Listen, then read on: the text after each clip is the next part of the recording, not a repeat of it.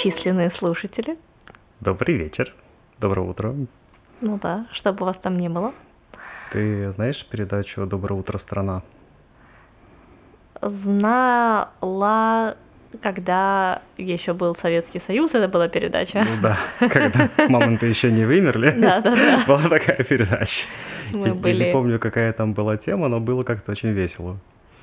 Я не помню эту передачу, я не помню, чтобы я ее смотрела, но я просто знаю, что она была, как-то она везде фигурировала, то ли в какой-то шутке из серии «О, ну давай, доброе утро, страна», вот, вот что-то такое было, но я не помню, что это такое. В общем, вечер, утро, страны, города, поселки, всем, всех мы приветствуем. Мы сегодня продолжаем тему квантовых компьютеров, вторая часть, Мгм. и И как все квантовые состояния суперпозиции, мы сегодня будем stay in the flow. Да, мы, мы, такие. мы у нас очень флоу. Сегодня мы без вопросов, ну, кроме тех вопросов, которые уже есть в моей голове. Вот. Прям давай, может быть, прям пойдем. Не будем, не будем Да, не будем раскачиваться. тянуть кота сразу будем как, за как в. Австралии сразу, просто с первого кадра. Жуть. Вот в, в Австралии вообще прямо они не дают продохнуть, прям титры еще не закончились, и уже... «А, Да, да, да. надо с- Не то что звонок, да, в звонке вот там вообще, э, пока что-то начнется, я уже могу в собес сходить. Экзорцист? Но экзорцист тоже не сразу. Где... а, Где по Зузу. А где по. Где по Зузу, это вообще какая-то по Зузу, если честно. Это шедевр мировой, ты что, не Вторая часть? Ну, я бы поспорил по поводу А вот эта штука части. с лампочками на голове страшно, когда они входят друг с друг другом в со- в сознание друг друга погружаются. Да, но я не понял тему про Пазузу, если честно. Пазузу демон воздуха. А почему он ягуарами бросается? Это не он, это от него. Дух Ягуара защищает от Пазузу. А, Дух Ягуара был в, вот в том шамане, который в племени, куда ездил отец вот этот святой. ну окей. Саш, надо пересмотреть. Ты все, все не туда понял. Ладно. Мы стараемся не отклоняться и быть четенькими, как квантовый компьютер. У меня Который вопрос. Вообще нечесенький. Да. Он не? Поэтому Бэтл, ну конечно, он же одновременно и там и тут. Да, нет, это я понимаю, но на выходе-то инфа четенькая. На выходе инфа мы стараемся, чтобы она была четенькая. Хотя она не всегда четенькая.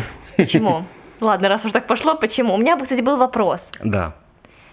Ам, Если я буду задавать квантовым... Вот у него есть... Его механизм — это все варианты, какой-то вариант, вот эта вот обратная волна, это все, что в, первом, в первой части мы обсуждали, и получается какой-то ответ. Если квантовому компьютеру задавать один и тот же вопрос, условно говоря, ответ всегда будет одинаковый? Если честно, я очень хочу поэкспериментировать с этим. Но мы запланировали уже как бы, да, себе в голове. Угу. А, кстати, мы узнали, что... Ладно, не мы узнали, я узнала, что в Австралии, оказывается, есть три... Три? Ну, где ты прочитала? Ты мне сказал, где я прочитала. А, ну да. Это сейчас было. Саш, ты мне рассказал, подожди. Тебя заменили пришельцы опять? Это копия? Не-не-не, все хорошо, это я. Я, я не Я далек. сейчас тебе палкой потыкаю. Подожди. Подожди, ты мне сказала, что есть в Брисбене, Да. есть в Аделаиде, В по-моему. Аделаиде, кажется, И есть. третий где-то и еще. В Перте. вот. Да. Где ты это прочитала?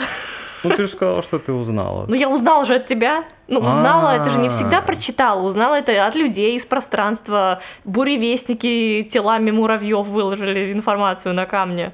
Буревестники телами муравьев. Да. Окей. Это научный подход, между прочим. Саш, ну кто как получает информацию? Я от тебя это узнала, это ты мне сказал. Ну да, есть по ходу три. Почему я... Ну, я, как тебе сказать, я их руками не трогал, эти три компьютера Так. квантовых, да? Но если зайти на сайт, где можно с этим всем поиграться, а есть сайт, где можно с этим всем поиграться бесплатно, как бы, ну, это не секрет, да, гуглится там квантовый компухтер, поиграться бесплатно и без смс желательно. Вот. И э, ты можешь выбрать, на каком именно компьютере ты хочешь поиграться. Я не хочу играться дистанционно, я хочу вживую. Это да, но я из этого как раз сделал вывод, что в этих трех городах это есть. Потому mm. что вот этот э, компьютер, который на 433 кубита, самый большой, так. он находится в Сиэтле. Так. Или, как правильно говорить, Сиал. Сиэрл? Сиэл. Сиэрл, окей. Я. Окей. Фрапучино. Экспо кофе только на следующей неделе. Попридержи коней с фрапучино. Вот. А есть в этих трех городах. Там, okay. правда, совсем не на 433 кубита, но принцип ну, один и тот же. Да. Как бы большой холодильник, внутри которого находится микроволновка. Суть по всему это... Вот, вот это что за информация? Про холодильник мы выяснили еще давно, угу. что квантовый компьютер, по сути, такая большая коробка, охлаждающая кванты до минус 400, 200, 300, 5, 10, 5, я забыла, до скольки? До минус 273. И что-то там еще 15 было. 15 это милликельвинов. Милликельвинов. Милликельвинов, окей. Okay. Милликельвин. Да, кстати, мы получили комментарий, что мы часто используем как будто бы не русские слова, ну там всякие разные. Ну, сорян. Иногда мы просто... Что я могу сказать? Да, сорян, мы иногда просто, к сожалению, хотя, наверное, как подкастеры мы должны следить за речью и чистотой, но у меня, правда, выпадают русские слова из головы, потому что... Ну, какие у тебя слова выпадают? Сиал? Нет. Помнишь, я зависимый не могла много раз тебе сказать, что... Не независимый, obsession. Это не, за... это не независимый. Obsession — это... Одержимый. Одержимый. Вот. И вот, я, я постоянно забывала слово одержимый и говорила obsession, потому что просто оно выпадало у меня из головы. Я помнила на английском, но не помнила на русском, и это печально, потому что мы стремимся к тому моменту, когда мы станем как-то женщина из ролика. Которая очень хорошие fabrics. И designs. И у него такие дизайны, которые да, да, timeless. Да. Это очень, это, это очень плохо, поэтому надо ну, следить. Главное, чтобы ты как human being была хорошая. Я нормальный как human being. Ну, вот и wonderful. Так, давай, пожалуйста, вернемся к микроволновке внутри холодильника, потому что... А, кстати, те, кто слушал наш первый подкаст, первый, поэтому было в самом первом подкасте, э, мы там обсуждали, что если положить телефон в холодильник, в, прошу прощения, в микроволновую печь, и потом на него позвонить, настоящая правильная микроволна... микроволновая или микроволновая печь, она сдержит сигнал, получится клетка Фарадея, и сигнал не пройдет. Верно. Мы протестировали это, и оказывается, наша микроволновка не настоящая, потому что звонок прошел.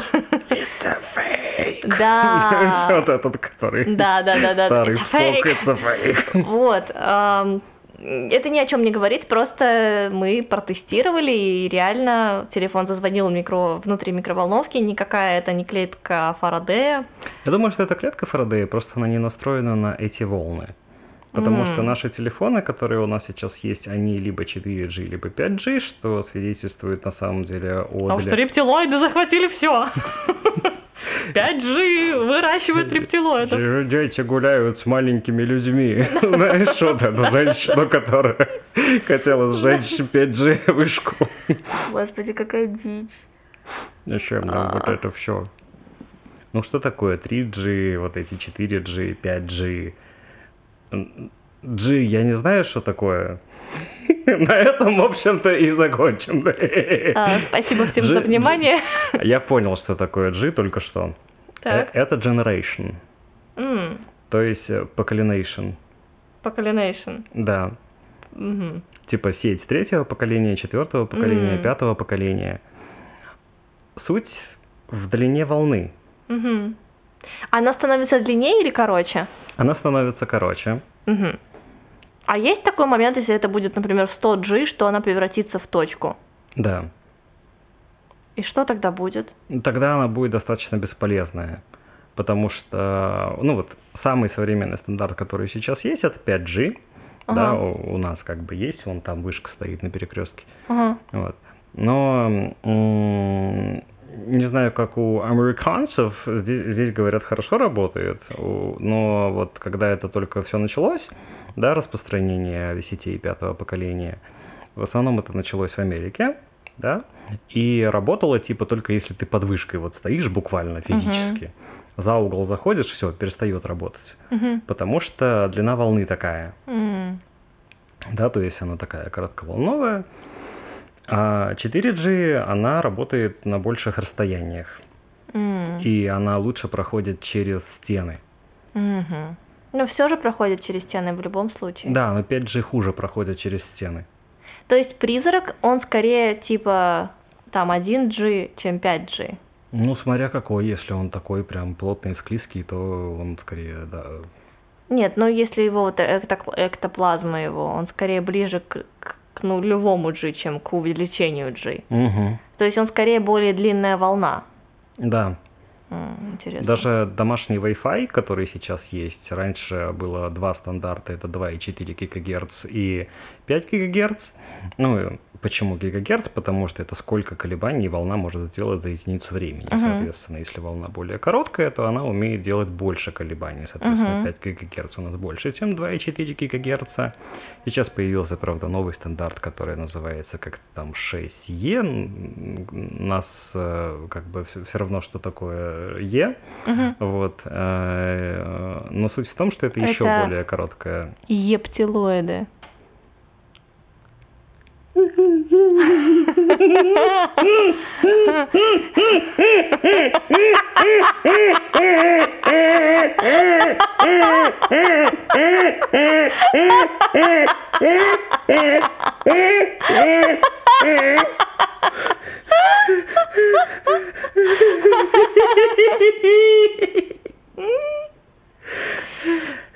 Простите. Мы получили замечание, что много смеемся. Кто замечания такие делает? Что за люди такие грустные? Мама. Мама делает мне замечания. Ну, сорян. Да. Ладно. Так, и Е. И Е. Она быстрее, но она короче, угу. и она хуже проходит через стены. Угу. Например, э, ну, советуют даже вот все эти производители Wi-Fi роутеров, что если у вас много стен и много устройств, вам лучше выбирать э, диапазон 2,4 ГГц, который более медленный вроде как в сравнении mm-hmm. с 5 ГГц, но зато у него покрытие лучше. Если Именно из-за длины стен, волны. Выбирайте без стен. То есть смотри, получается, что более частая волна, она более плотная. Да. Угу, ну, значит, это очень логично, что призрак менее плотный, и он такой максимально длинная волна. Ну и вот этот тест с микроволновкой, его же делали очень давно. Сейчас э, можно? У меня просто супер мысль пришла. Угу. Извини, пожалуйста. Придержи про микроволновку. Я все помню. Да. Смотри, если мы берем, что призрак, это очень длинная волна, допустим, ноль. Такое прям микроколебание, почти прямая. Так. То человек, обладающий формой, это суперчастая волна. Он просто уплотненный, но та же самая волна. Мы волна. Очень плотная, суперплотная волна. Новая? Ну, Саш, это серьезные вещи тут обсуждаю с тобой. А не вот эти вот фестивали музыкальные. Это же музыкальный фестиваль, новая волна. Это DJ Smash. А. Подо мной будет А, точно, да, да.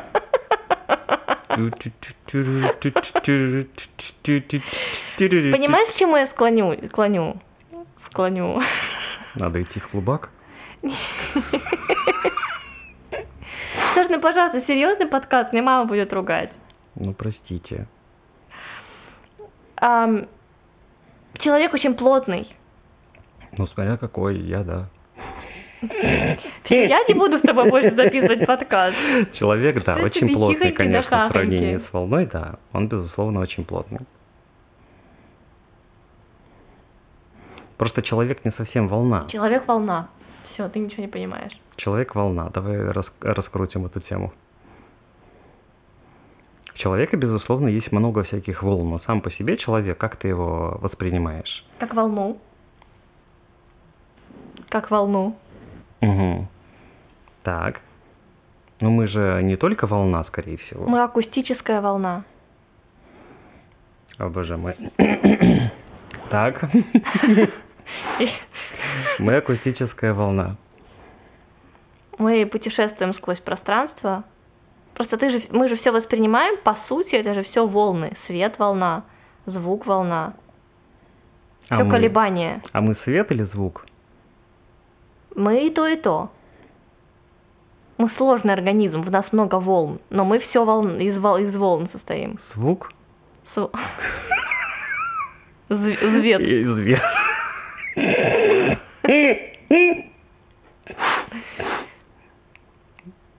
Я помню, смеяться нельзя. Ладно, скелетор вернется с более интересной информацией попозже. Пожалуйста, давай вернемся к квантовому компьютеру. Мы не будем раскручивать тему про... Мы раскрутим ее во втором. Второй сезон будет про всякое. Я так хочу всякое- порассуждать на эти темы, Да, я знаю. честно. Подожди. В втором сезоне у нас будут только такие действительно, действительно важные глобальные темы, а не ваши вот эти квантовые компьютеры. Ну, да. Поэтому ждем, не дождемся. Так что с квантовым компьютером? Почему это микроволновка внутри холодильника? Да. Почему Да? вообще откуда вот это Такой сравнение с бытовой техникой, да? Ну, потому что охлаждать нужно, да, то есть охлаждение это все делают рефрижераторы, так называемые. Да. Квантовый компьютер устроен таким образом, что у него есть три стадии охлаждения. Да? То есть у него есть первая стадия, потом средняя стадия и потом самая глубокая стадия.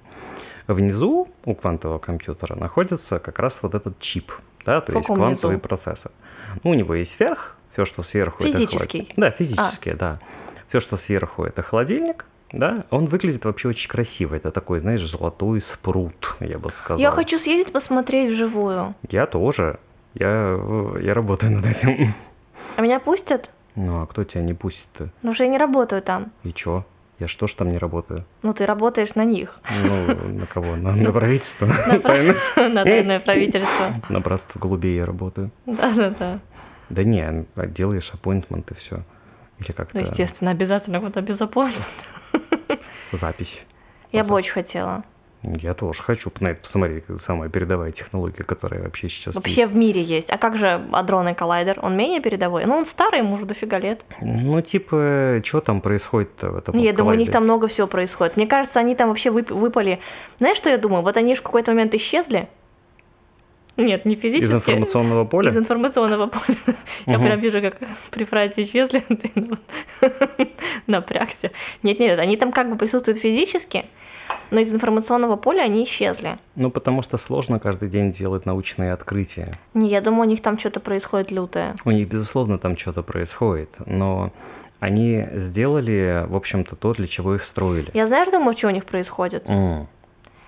Они же там делали всякое с частицами Да, они искали бозон Хиггса Да. и нашли. и нашли. Что если в ходе эксперимента что-то пошло так, Мгм. И вот мы видим визуально со стороны какое-то строение или какой-то объект, и нам кажется, что там все нормально. А внутри на самом деле они зациклились в петле времени, и они не могут с нее вырваться. Они в этом кольце. То есть они проживают какой-то период уже многие-многие года. Ну вот сколько лет назад пропала информация про коллайдер. Так. Нам кажется со стороны, что все нормально. И люди, даже рабочие, которые приходят и уходят, они как бы, когда они выходят из кольца, они забывают, что там произошло. И когда они попадают обратно туда, типа приходят на работу, они снова зас- они могут не приходить домой месяцами. То есть это не день сурка, а это какая-то другая тема. Да, это другая тема. То есть ты просто зациклился вот в этом, и как бы ты не можешь выйти, там, там другое, короче, измерение уже. Но я вообще такое допускаю, учитывая, какие вещи там происходят. Вот. Как бы вот, мы вот, вот. не в каждом месте планеты разгоняем частицы до таких скоростей, да, чтобы Вот. их сталкивать и так далее. И там стопудово что-то происходит, и они просто затаились. И правительство об этом знает, все об этом знают, рептилоиды об этом знают. Вообще надо бы погуглить, что происходит сейчас с андронным коллайдером. Как бы это такая штука, где ну, они должны публиковать какие-то, не знаю, ежегодные отчеты, Мгм. например, или еще что-то в этом роде. Они же не просто так, не знаю, там взяли, построили эту штуку и все. Ну, отлично. Теперь э, как бы пусть стоит, стоит. Учитывая, что она под землей находится, эта штуковина. Мгм. Может, их вообще захватила тишина уже. Надеюсь, что нет. Я надеюсь, что вообще тишина не здесь. Угу. Я тоже на это Н- Не надеюсь. что вот он там за мной стоит сейчас, а я не знаю, что он там стоит, потому что я посмотрела и забыла. Ужас какой. Надо с маркерами ходить. Да. Опять отсылка, кто понял, тот понял. Угу. Мне кажется, нас понимает э, два человека. Кто очень сильно знаком с поп-культурой. Да. Кто сильно знаком с поп-культурой, мемами и еще всяким разным. Окей, квантовый компьютер. Почему Да. микроволновка? Про холодильник я поняла, что-то внизу, ты про низу, про внизу. Да, потому что кубитами нужно как-то манипулировать. Мгм, Да, и нужно из кубитов как-то получать информацию обратно. мгм. Соответственно, манипулируем мы с ними как бы сверху, да, то есть у нас же нет возможности пройти внутрь этого холодильника. Мгм, Мы находимся вне, мгм. да, то есть, как правило, это находится даже в такой комнате, скажем так, да, которая очень сильно ограждена от всего остального мира. Чтобы не влияло, да? Чтобы ничего на него не влияло, да, то есть там как бы несколько слоев вакуума. Подожди, то есть прям рукой его мне будет не потрогать? Не, пожалуйста, пожалуйста, можно потрогать. Просто во время работы его нельзя А. потрогать. То есть его нужно отключить, да, от работы, что у них и так происходит достаточно часто. Да он там не что- работает, наверное, просто стоит пылится Не, коробка. постоянно работает. Можно Бедолага. посмотреть вот по мониторам даже. Ну, я не знаю, на самом деле. Ладно, Воз- Возможно, в- как тебе сказать? Я думаю, что когда мы туда приедем, и нам просто дадут какую-то неработающую железку и скажут, вот это вот оно. И мы такие, «О, ну ничего себе. Мы же проверить-то никак не сможем вообще. Возможно, все это симуляция, и не существует никакого квантового компьютера. Но на самом деле, я думаю, существует в рамках симуляции, в которой мы живем. В рамках симуляции, в которой мы живем, существует. А Вот. Ну, нужно с этим как-то коммуницировать. Мгм. С чипом непосредственно, на котором установлены эти кубиты. Так, и... Вот. И э, коммуницируют посредством посыла или, как это называется, отправки микроволн. Да, то есть к этому процессору, ну, будем называть его процессором, да, потому это не совсем тот процессор, который у нас обычный такой бинарный процессор, да, это специальный квантовый процессор. К нему подключены, скажем так, проводочки. Это не совсем прям проводочки. Проводочки в привычном понимании, да, но для простоты э, понимания Мгм. давай назовем их проводочками. И по этим проводочкам пускают не электричество, а микроволны. Так. Они поэтому и не совсем проводочки, потому что по ним пускают не электричество, да, не электроны по ним бегают туда-сюда, а прям по ним, да, по ним бегают микроволны. Соответственно, микроволны нам нужны, во-первых, для того, чтобы мы стабилизировали состояние квантовой суперпозиции, да, то есть, э, скажем так, начали наблюдать.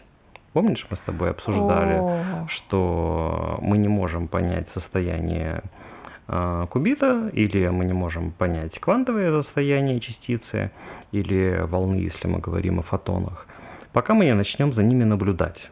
Да, Мгм. то есть, когда мы начали наблюдать, мы, э, собственно, фиксируем их в каком-то определенном положении, состоянии, да? Это как когда мы не смотрим на ангела квантового, Да, он шевелится, а как только мы на него смотрим, он останавливается. да, совершенно верно.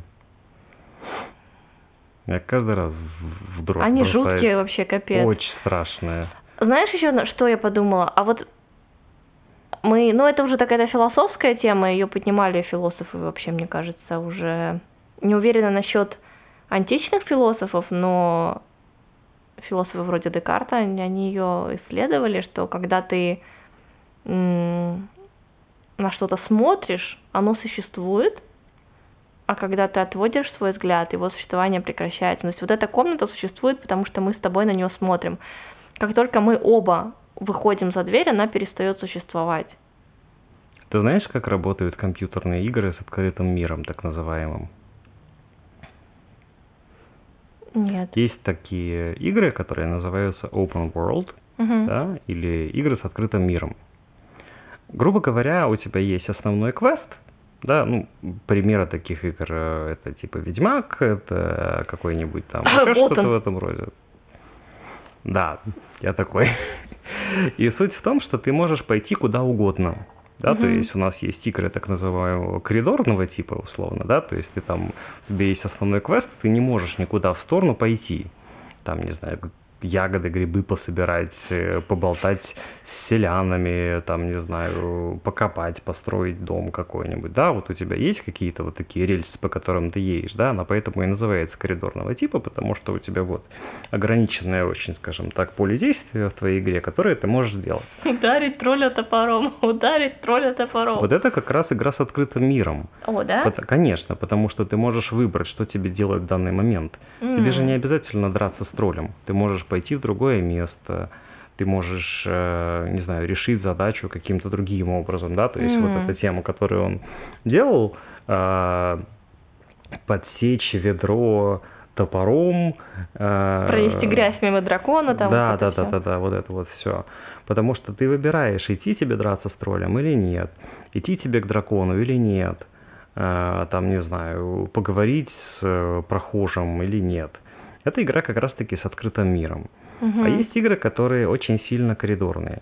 Да, вот, например, есть э, игра, там, она сейчас очень популярна, и давно тоже была популярна, она просто, типа, она вышла, да, и потом не выходила, типа, 20 лет. Мгм. А потом раз, как вышла, Какая и игра? в нее все стали снова играть. Doom.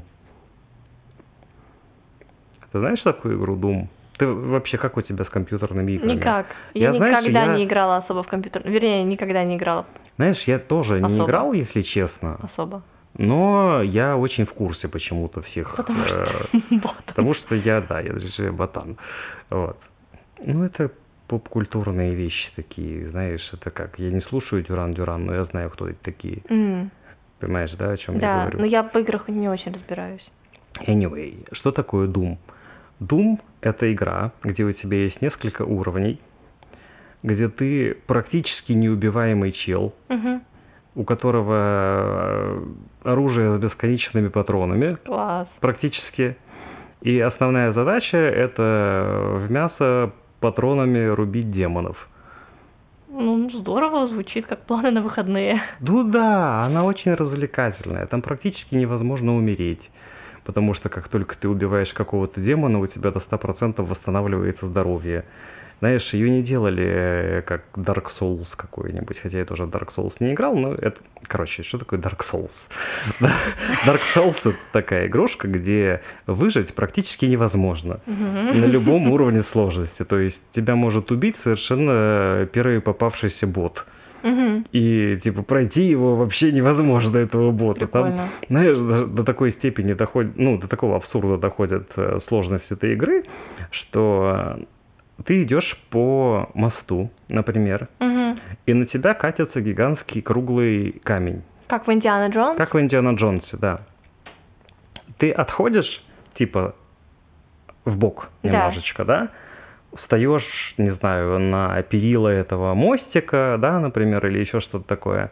И камень проезжает мимо тебя. Так, Ты уже как бы за камнем находишься. так. Он катится обратно потом? Нет, он останавливается и начинает по диагонали катиться в тебя. И скидывает тебя с моста нахер. Надо от него убегать или что делать? Ну да, А, типа нельзя окей, стоять. Нельзя стоять. Ты не можешь просто отойти от камня, надеяться, что он по закону физики покатится дальше. Он так делать не Он будет. осознанный, понятно. Да. А Doom это такая игра, где, ну вот у тебя начинается уровень, и у тебя, в принципе, есть один вариант пройти этот уровень. Мгм. То есть ты просто рубишь всех этих демонов и доходишь до двери. Мгм. Открываешь дверь и попадаешь в следующий уровень. В Там, не знаю, пару боссов тебе надо там убить. Это Мгм. просто большие демоны, которые, ну, по сути, просто тебе в них дольше нужно стрелять там или еще что-то в этом роде. Хотя они тебя, ну, и- им тоже нужно очень сильно постараться, чтобы тебя завалить, потому что, ну, как-то так получается в игре Doom, потому что ее так задумали. Мгм. Это такая развлекуха. Вот. А Ведьмак или вот тот квестовый, а, не знаю, пазл, игра, про которую ты говорила из теории Большого Взрыва, Да, это да. как раз-таки игра э, с открытым миром, потому Мгм. что тебе не обязательно убивать босса, тебе не Так. обязательно рубить этих демонов. Ты делаешь, что тебе хочется.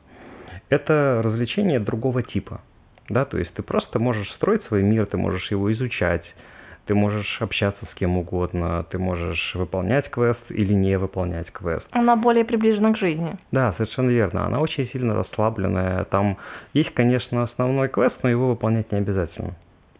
Скажем так, это такая игра, которую не обязательно проходить. Кайф. В нее Это можно... прям как философия жизни звучит. Да. То есть это игра, в которую можно играть. Ее не обязательно заканчивать. Это очень похоже на те сторисы, которые я сегодня делала в Инстаграм по поводу игры и игры как философии жизни. Мгм. Прикольно.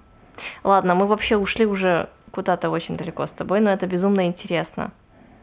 Как я сюда пришел вообще?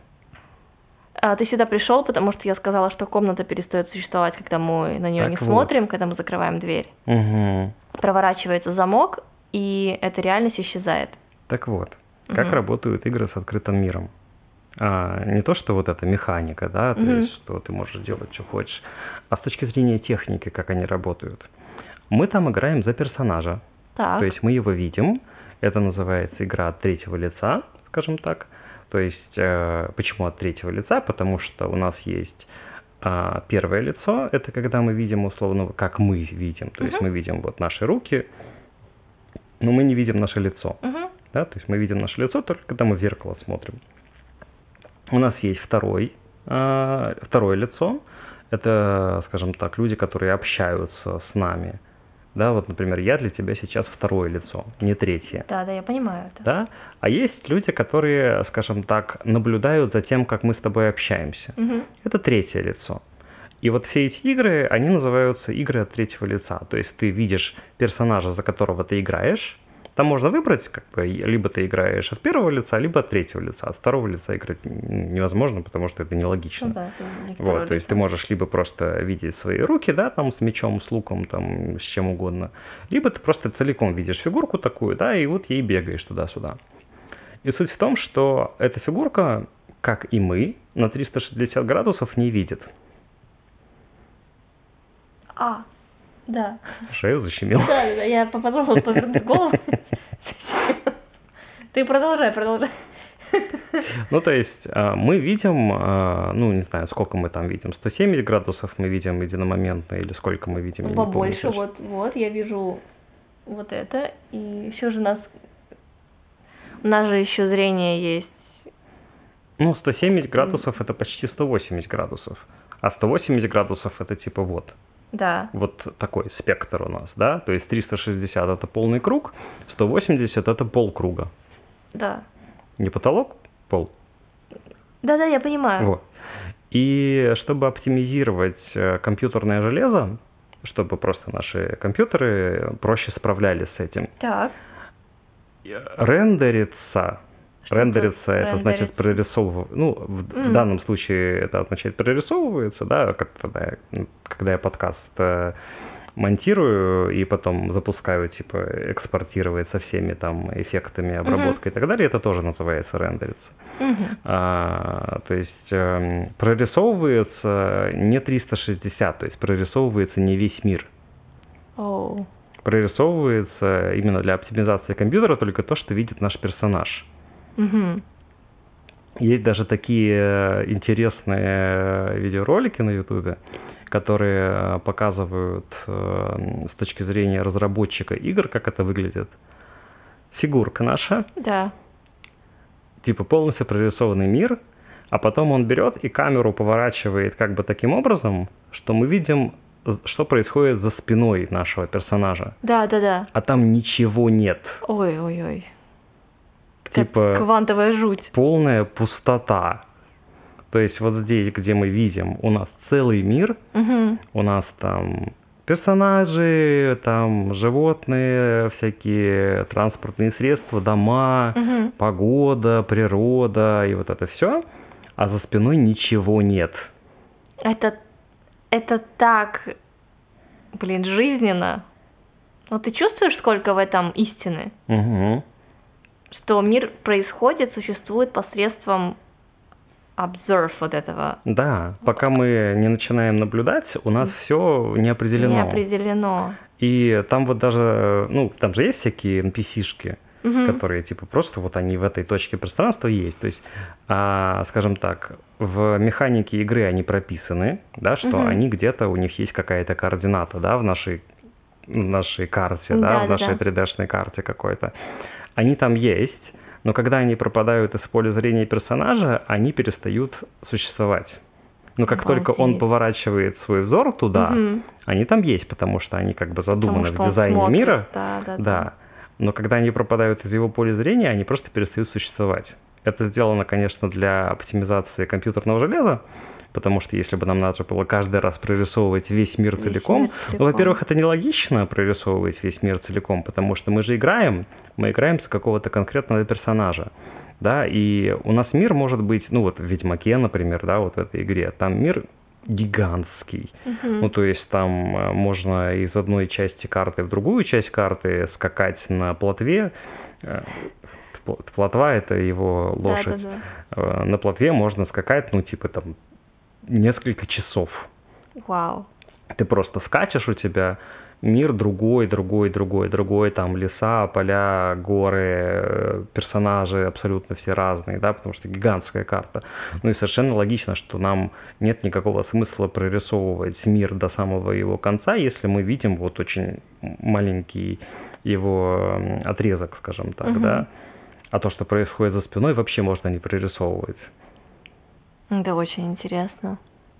Мы, знаешь, я думаю, что мы в это пойдем глубже во втором сезоне, когда будем заниматься играми и всякими такими штуками тоже. Это будет безумно интересно. Угу. Ну вот еще с точки зрения именно игр, игр компьютерных, потому что это явно э, реализация проработанной модели. Ну, потому что все игра, да, как бы что такое игра, мы же сами определяем игру. Угу. А те люди, которые разрабатывают игры, они, ну, в общем-то, создают игру, в которую они хотят поиграть. Да. И, скорее всего, они... Мини-модель берут... такая. Да, да, угу. да, они берут эту модель, скорее всего, из э, чего-то, что происходит у них в голове. То есть они хотят в это поиграть. Они, возможно, как-то не могут в это безопасно, скажем так, поиграть в реальности, поэтому они создают миры. Как, ну да, э, ну, вот тот главный чел с первому игроку приготовиться, помнишь, что он сказал, угу. что типа я не зарабатываю деньги, я создаю миры. Угу. Очень клевая концепция тоже на самом деле, потому что тот чувак, ну, он реально был вот такой вот прям разработчик игр. Да, то есть ему было интересно играть, он не хотел, чтобы его игра заканчивалась, он не понимал, почему нужно следовать каким-то правилам, почему в гонках нельзя поехать назад, да, и как бы почему бы не выжить газ в пол и поехать назад. Просто назад, да. Вот. Да. Типа ему говорят, что типа назад пути нет, он такой, а почему назад пути нет? Почему не поехать назад? Угу. Вот, потому что у него его игра, да, ну не вот компьютерная игра, а в принципе игра, которая у него в голове, в которой он играет как по перс... жизни, да, да, как человек. Она вот такая, там нет ограничений. Угу. Класс. И мы начали и... говорить угу. о квантах. Да. Да, то есть э, для того, чтобы мы определили квантовое состояние э, частицы, да, или фотончика, нам нужно за него, ну, нам нужно понаблюдать за ним, посмотреть. Угу. А что такое понаблюдать за фотончиком? Это как-то с ним прореагировать, чтобы он дал нам обратную связь. Угу. Отзыв. Угу. А, как, э, например, летучие мышки понимают, что происходит в пространстве? Они орут вперед, да, и принимают то, что им отразилось. Угу. Да, то есть э, у летучей мышки, так как у нее ну, плохое очень зрение, у нее мир не прорисовывается, угу.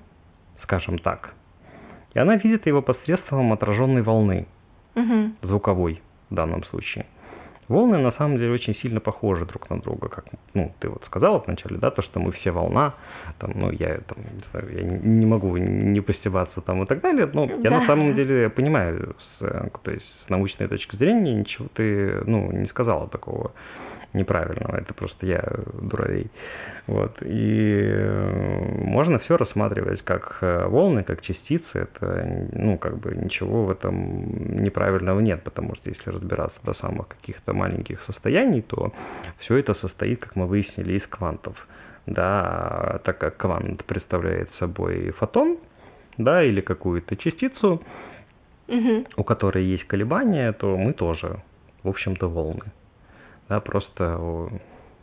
По-другому немножко организованные. Угу. Да, совершенно верно. Вот. И понаблюдать за квантом это означает в данном случае, да, то есть как реализованы современные квантовые компьютеры, послать по проводочку микроволну, так. которая дойдет до квантика, да, до кубитика, а, и отразится обратно. Отразится обратно тем, что ей, ну, условно говоря, дал фотон, как он выглядит. Да. Угу. Вот То когда она с фоткой, как бы, ну, в кавычках, естественно, она как будто бы с фоткой возвращается. Да, он да, вот да, такой. да, да, да, да, да, совершенно верно. Угу. Она возвращается как будто с фоткой. Угу. И мы знаем, какой он, и можем с этим что-то сделать. Угу. М, классно как. Причем, если мы, ну вот с фоткой, кстати, очень хороший пример. А, почему? Потому что мы же сами решаем, как сфотографировать предмет. Да. Да, то есть мы можем его сфотографировать под одним углом, у нас будет, ну, не знаю, знаешь, есть такие предметы, которые под одним углом круглые, а под другим углом квадратные. Да, да, да, да, да. И вот у нас есть такой предмет, например, угу. да, и пока мы его не сфотографировали, он как бы одновременно круглый и квадратный. Да, да, да. Пока мы не выбрали, с какой стороны мы на него смотрим. И микроволна, а, она подконтрольна нам. Мы угу. сами, потому что эти микроволны тоже бывают разные. Угу. Да, и в зависимости от того, какую микроволну мы отправим, угу. в аналогии, с какой стороны мы сфотографируем этот квадратно-круглый предмет. О, круто. Мы можем влиять на состояние кванта. То есть мы можем как бы сами определять, как мы хотим в данный момент, чтобы он находился в суперпозиции. Угу. Либо почти единица, либо почти ноль. То есть не он решает, мы решаем. Так он же, ну, ну да, получается, что Если мы, мы направляем волну определенную, и он в каком-то положении, и мы фоткаем, и он показывает какой-то свой бок, условно говоря, круглый да. или квадратный. Да, да, да. Но да. кто решает? Решает фотон или решает я или решает волна? Кто решает, какой бок покажет фотон? Наверное, сам фотон. Нет? Ну, то есть, ты понимаешь, сейчас я, я это по-идиотски Я понимаю, говорю. нет, это не по-идиотски звучит, э, просто это очень сложно. Я пока что не могу, видимо... Перевести на простой? Да ну, я смотри, даже эм... сложным языком объяснить не могу пока что, как это происходит, кто решает. Ну, то есть это такой прям, мне кажется, на самом деле, мне кажется, никто не знает, кто решает. Хм ну, кто решает, каким боком повернется фотон. Если я буду делать одинаковое, с одним и тем же фотоном, одинаковую волну посылать, он всегда будет присылать мне одну и ту же фотку, или это будет каждый день разная фотка? Кто решает, какой стороной ко мне повернется фотон? Мироздание, Вселенная, мое наблюдение, мое сознание, сознание фотона, квантовая запутанность. Если честно, я думаю, что это надо спросить у ученых, которые будут вот в этом центре, куда мы, надеюсь, поедем Окей, скоро. Окей, тогда надо это реально задать вопрос, потому что, ну, это действительно интересно. Потому что, ну, про то, что они фотоны, каким-то образом показываются, таким типа рандомным, да, и потом это фиксируется, и из этого какие-то делаются выводы, да, учеными, это как бы понятно. Вот у нас есть общий, вообще тотальный рандом, мы как будто бы на секунду, знаешь, море волнуется раз, морская фигура замри, и они все замерли. Вот мы да. типа сделали фотку, и каждый, блин, в какой-то крокозябре позе стоит. Но кто решает, какая это будет поза? Ну, то есть, кто-то же решает это, он же не, нет же такого, что, например, вот он просто такой двигается, шевелится. Я сейчас показываю странные движения, чтобы вы понимали. И э, я с закрытыми глазами как будто бы фотографирую, чтобы, чтобы как бы не мои глаза, а, потому что мне нужен... А почему не мои глаза? Потому что мы же физически не можем пронаблюдать вот так вот. Я без оборудования не могу пронаблюдать фотон. Мне нужно оборудование. Поэтому uh-huh. я как будто бы закрываю глаза и специальной фотокамерой, которая может, как оборудование, зафиксировать, куда закрючила фотон, да. я это делаю. Угу. И потом я смотрю фотку. Угу. И по фотке я понимаю, какой он. Но я не могу выбрать за него. Да. Потому что я как бы даже увидеть-то его не могу. Камера не может выбрать за него, потому что она, по идее, просто фоткает момент.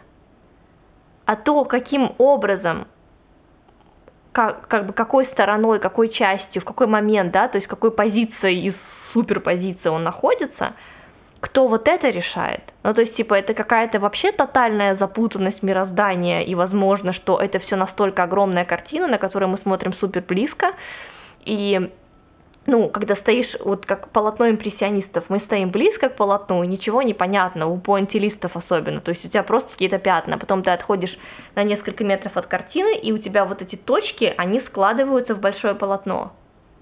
Угу. То есть, возможно, фотоны вообще создают своим положением, своей позицией какой-то общий огромный рисунок на большом полотне мироздания, а мы видим только очень крошечную часть. Но сейчас вопрос не в этом. Вопрос в том, кто решает, как он будет к нам повернут.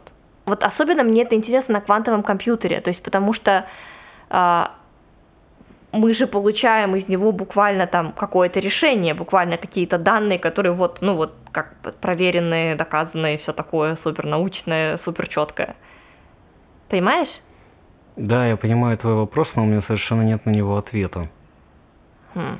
Понимаешь, потому что я сейчас вспомнил, что они же находятся одновременно во всех состояниях.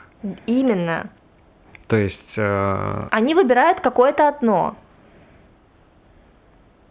Типа, почему они это выбирают? То есть, как бы, что является решающим фактором?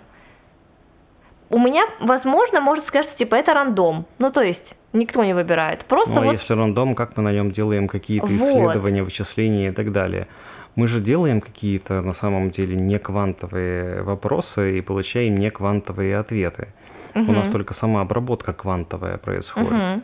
Да, то есть... Э, то есть вполне конкретный ответ, не случайный ответ, а Нет. ответ, имеющий отношение к вопросу. Угу. И как имеет сенс вот это, да? Угу. И... Да, я тебя перебила, прости. Да нет, ничего. Нет? Нет. И если они, ну, как бы все одновременно, ну, как бы, знаешь, при всем при том, что я люблю вот эту вот тотальную хаотичность, и чтобы все было непредсказуемо, непонятно и не объяснено, да, ну то есть в полном вот этом вот флоу, что называется, находиться, у меня все равно есть ощущение осознания вот этой гармонии, которая присутствует в мироздании. То есть это не, это не рандом, это не хаос. То есть у этого есть а, система, но она вообще другого порядка.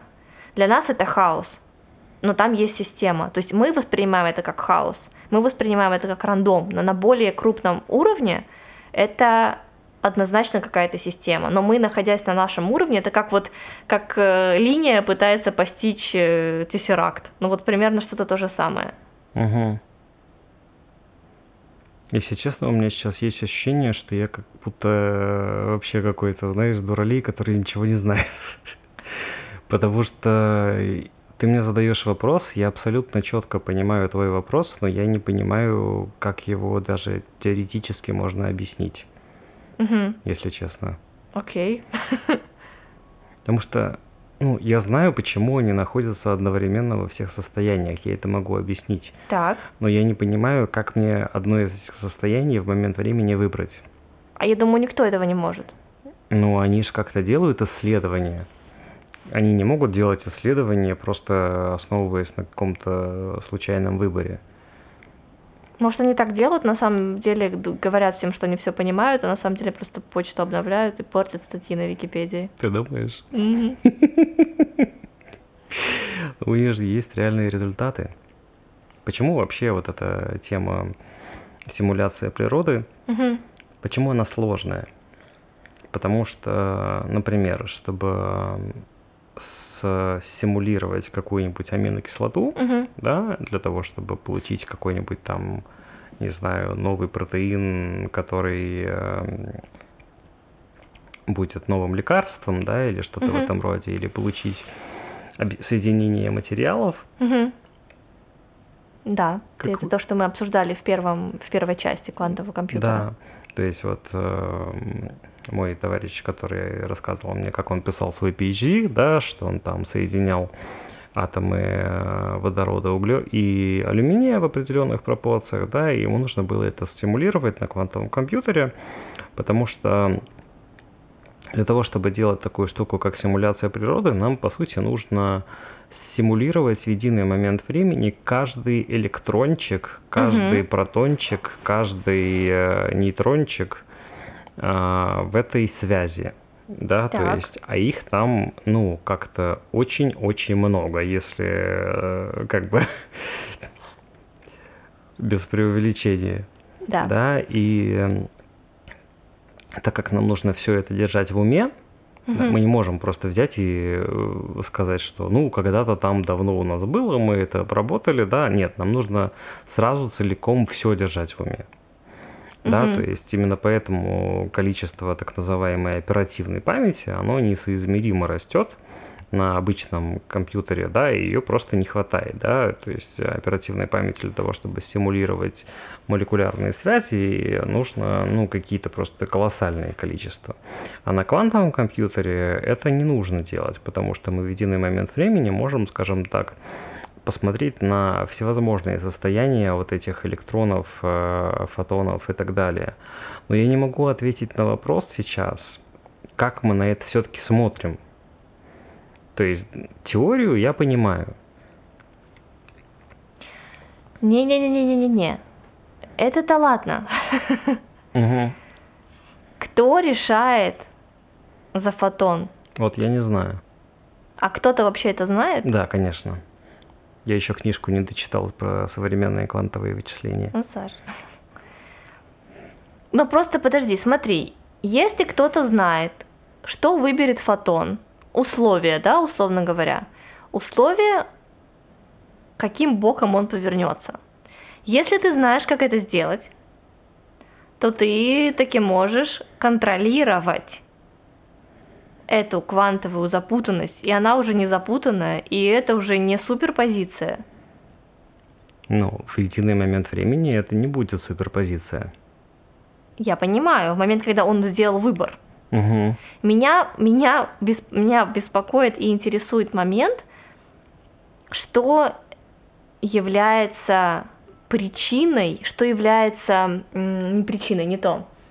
Э, какие факторы для самого фотона внутри фотона? Что заставляет его той или иной стороной повернуться?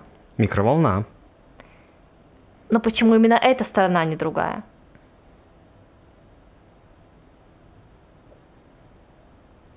Ну, ты понимаешь, да, что я имею в виду? Да. Да? То есть у нас, я понимаю про микроволну, я понимаю, что она такая идет с конкретно заданной, заданной целью, как бы к фотону, такая, здравствуйте, Мгм, мгм. будьте добры, повернитесь. И он всегда поворачивается к одной и той же микроволне, как каким-то одинаковым боком. Угу. Всегда. Мое понимание на данный момент такое, да.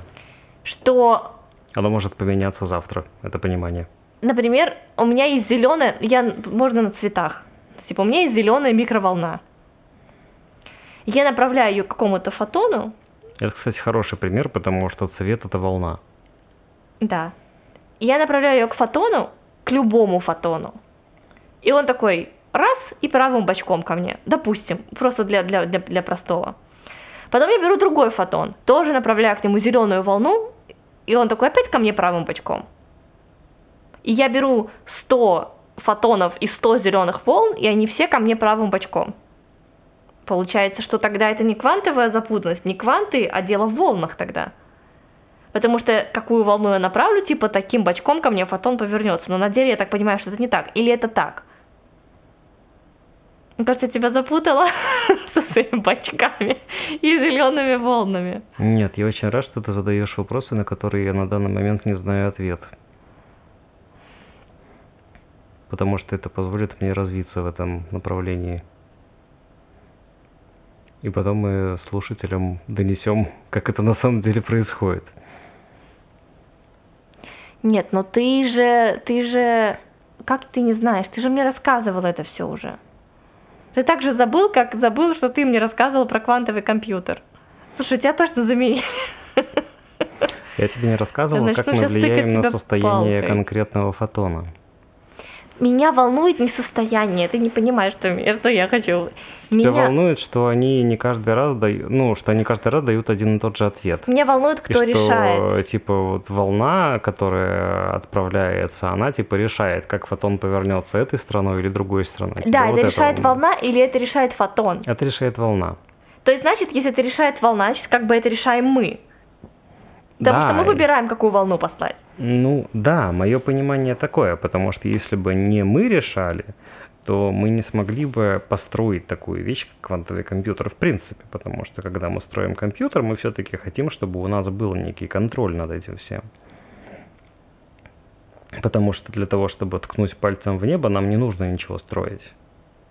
Мы можем и так. О, сработало, нет, ну, значит, попробуем что-нибудь другое. Нет, это не так происходит.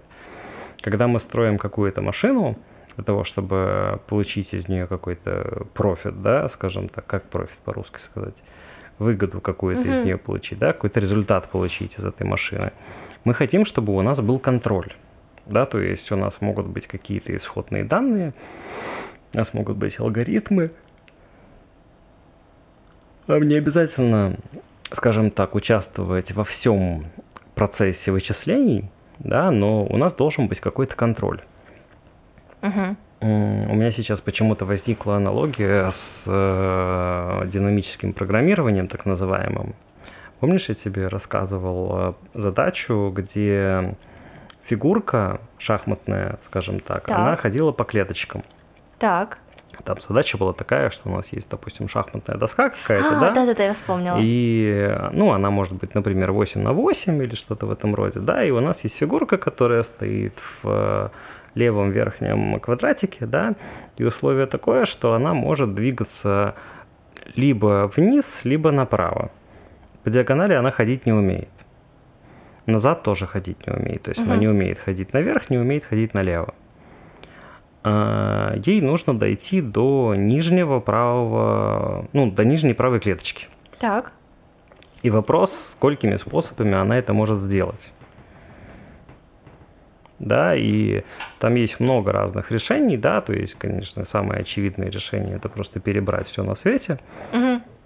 Но данное решение, оно не оптимальное, да, то есть для того, чтобы дойти до ответа, нам нужно сделать очень большое количество шагов а почему у нас существуют такие вещи, как алгоритмы, в принципе, угу. да, потому что с помощью алгоритмов мы можем прийти к э, решению, во-первых, не совсем участвуя в вычислениях, да, во-вторых, мы можем прийти к этому решению за меньшее количество шагов, то есть оптимизировать. А квантовые компьютеры, они ну, идеально подходят для так называемых задач оптимизации. Вот. А, не такая оптимизация, как я сейчас буду описывать, конечно, но в принципе а, алгоритмика там, безусловно, есть, потому что у нас есть алгоритм Довера, который основан на квантовых вычислениях, у нас есть алгоритм Шора, который э, тоже основан на квантовых вычислениях. Как раз вот алгоритм Шора – это алгоритм, который а, в теории может поломать RSA-шифрование, о котором мы говорили mm-hmm. в выпуске про криптографию. Вот. А, и решение этой задачи про клеточки было такое, что мы, а, если находимся в последней клеточке, да, то мы в нее можем прийти либо из верхней клеточки, либо из левой клеточки. Угу. Но других вариантов нет. Да? Откуда мы можем прийти в эти две клеточки? В эти две клеточки мы, соответственно, можем прийти тоже либо из относительно них верхней клетки, либо относительно них левой, левой клетки, угу. да. И, соответственно, нам не обязательно, скажем так, все считать, угу. да, то есть мы можем просто посчитать количество способов, э, которыми мы можем прийти в каждую предыдущую клетку. Так. Да, то есть вот, например, в последнюю клетку да, мы можем прийти только сверху, либо только слева. Да. То есть у нас один способ. Да. Получается, что весь нижний ряд, скажем так, да, у этой доски, это один способ, потому что если мы находимся на самом нижнем ряду, то у нас есть только один способ дойти до вот этой нижней правой клетки. Нам Да, нужно просто да, идти просто идти направо, направо. направо, направо, направо, и все. У нас есть один способ. севера. Да, нам нужно придерживаться севера. Точно такое, ну, точно так же нам нужно придерживаться севера, если мы находимся в правой верхней клеточке, да, то есть в самом правом столбце. То есть нам нужно идти только вниз, вниз, вниз, вниз, вниз. Да? А представь, что мы хотим посмотреть, сколько у нас есть способов дойти до этой правой нижней клеточки из клеточки, которая находится от нее на одну по диагонали. Просто вот на одну. Соответственно, мы можем из вот этой одной клеточки, которая находится по диагонали, пойти либо направо и вниз, либо вниз и направо. Так. Да, то есть у нас как бы такой квадратик из четырех Да, клеточек, да, да? да. И вот э, мы можем либо вниз и направо пойти, либо направо и вниз. Соответственно, у нас Так. два способа есть дойти из этой клеточки одной, Мгм. да? И, э, ну, точно так же мы можем посчитать для всех остальных клеток, да, то есть нам нужно просто знать, сколько у нас было способов уже посчитано на предыдущем шаге. То есть нам э, не обязательно заниматься полным перебором. У нас есть намного более оптимальный алгоритм, как это все работает, да. И когда мы строим такие вещи, как машины, как компьютеры, и вот это все, мы, естественно, хотим иметь контроль. Мы, Так. естественно, хотим самостоятельно решать, как это все происходит. Почему я сказал, нам не обязательно участвовать во всех вычислениях и так далее, потому что у нас именно для этого и существуют такие вещи, как алгоритмы, да, то есть мы задаем как бы общие правила игры, а оно как-то там само дальше играет, и на выходе нам что-то дает. С квантовыми компами то же самое. Мгм. Мы задаем правила игры. Мгм. Почему правила? Потому что без наших правил, да, как бы квантовый компьютер, он тоже своего рода ограничен нашими правилами. Так. Почему? Потому что у нас как минимум есть определенное количество кубитов, которые Мгм. в этом компьютере есть. Да, то есть мы не можем оперировать квантовыми операциями, которые требуют большего количества кубитов, чем у нас физически есть. Почему у нас, например, есть разные вот эти компьютеры, да, где-то в Сиэтле в этом на 433 кубита, там, не знаю, в Перте там, по-моему, на 26 кубитов или еще что-то в этом роде. А, Во-первых, технологически, да, во-вторых, если нам не нужны вот эти 433 кубита для нашей конкретной задачи, а нам достаточно 24 кубитов, Так. то мы не будем задействовать мощности того компьютера. Мгм. Да, мы оставим мощности того компьютера для всяких там серьезных ученых и вот это все, у которого действительно есть какие-то задачи, которые невозможно решить на компьютере, у которого меньшее количество кубитов. А для нас, например, ну, пока что достаточно поиграться, потому что, видишь, мы даже не можем ответить на такой вопрос, как э, кто решает состояние ну, суперпозиции на данный момент. Фотон решает или микроволна, которую мы на него послали, решает. Да? Ты знаешь, у меня есть ощущение, что на этот вопрос нет пока ответа даже у тех, кто этим занимается. Ну, потому что если бы ты знал, что... Если бы ты знал, э, кто решает, ты бы мог на это повлиять. А на это пока повлиять никто не может. Никто не может определить за фотон его позицию. Разве? Мы можем задать ему конкретную какую-то позицию, так тогда почему Затем вот эта вот вся квантовая суперпозиция и вся вот эта вот неопределенность, если мы можем все обозначить и определить.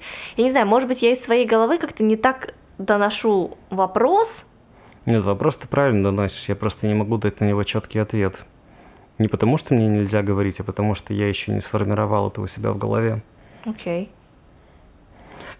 Если что, уважаемые слушатели, Так. это очень сложно. Если вы не поняли вдруг. Нет, это очень сложно. Тем более это не, не прямая сфера деятельности. У нас Это все-таки физика. в квартире нет квантового компьютера, к сожалению. Мы не можем играться с ним с утра до вечера. Вот. э, Сорян, если несем какую-то чушь. Если вдруг кто-то из наших слушателей шарит за квантовые вычисления, Пишите комментарии. будем рады, как бы, если вы Очень, нас просветите, очень, как очень это все рады. работает. Только, пожалуйста, не просвещайте нас из разряда «я на Википедии читал». Что, Википедия тебе не, не подходит? А что за книжка, которую ты читаешь? Она есть на русском языке? Ну, можно машинным переводом ее перевести. А, значит, этот ответ нет. Да. Ответ не да, ответ нет. Ответ нет. Во всяком случае, я не знаю, чтобы она была на русском языке. Ты на каком? На, на иврите ее читаешь? На иврите. На иврите? Мгм. На идыше ее пока что не выпустили. Ты хочешь Или почитать на эту книгу? древнеарамейском?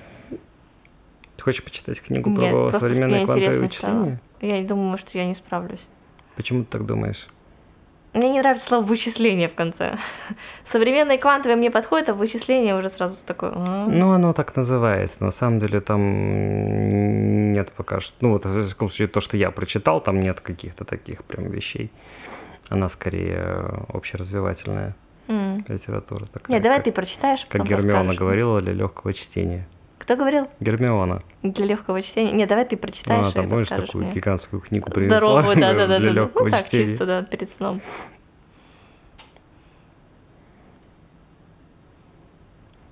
Если честно, я сейчас нахожусь в очень таком приятном для себя состоянии, когда я понимаю, что мир настолько неизведан для меня, и у меня есть столько поля для исследований, изучения и так далее. Да, мы вообще ничего, я вообще ничего не знаю. Я тоже. Я могу только предполагать и строить дикие теории, гипотезы, вернее, Так это ж Про- классно. про всякое. Классно осознавать, что есть э, ну, просто какое-то бесконечное количество вещей, которые мы не знаем, которые можно исследовать, в которые можно как-то играть, предполагать что-то с этими вещами, да. Это, мне кажется, намного более интересно и познавательно, чем, знаешь, есть э, люди, которые говорят, я и так все знаю, там, этот мир мне абсолютно понятен, мне хочется Я только... там, преисполнился в своем да». сознании настолько. Да, да, да, вот это вот. Ну, потому что это ограничивает, а если ты понимаешь, что, ну, ты вообще ничего не знаешь, ну, ты знаешь, но как бы есть э, какое-то бесконечное поле того, чего ты не знаешь, и что тебе интересно. Да, еще ты не знаешь, чего ты не знаешь. И ты не знаешь, чего ты не знаешь, да, то есть это, ну, расширяет. Однозначно. В Как-то- этом, в этом и есть суть. Вообще, мне кажется, наука это как-то так и зародилась. Как-то так. 9 и чуть-чуть. Ну, задавать вопрос, и ты не знаешь на него ответ. Ты Такой, о, вау, я пойду и попробую это узнать. Каким образом? И вот начинается там эксперимент, исследование, наблюдение, вот это вот все, изучение. Ну, как зародилась наука, мы же знаем. Ветер в летней Греции. Ну да. Это был теплый вечер в летней Греции.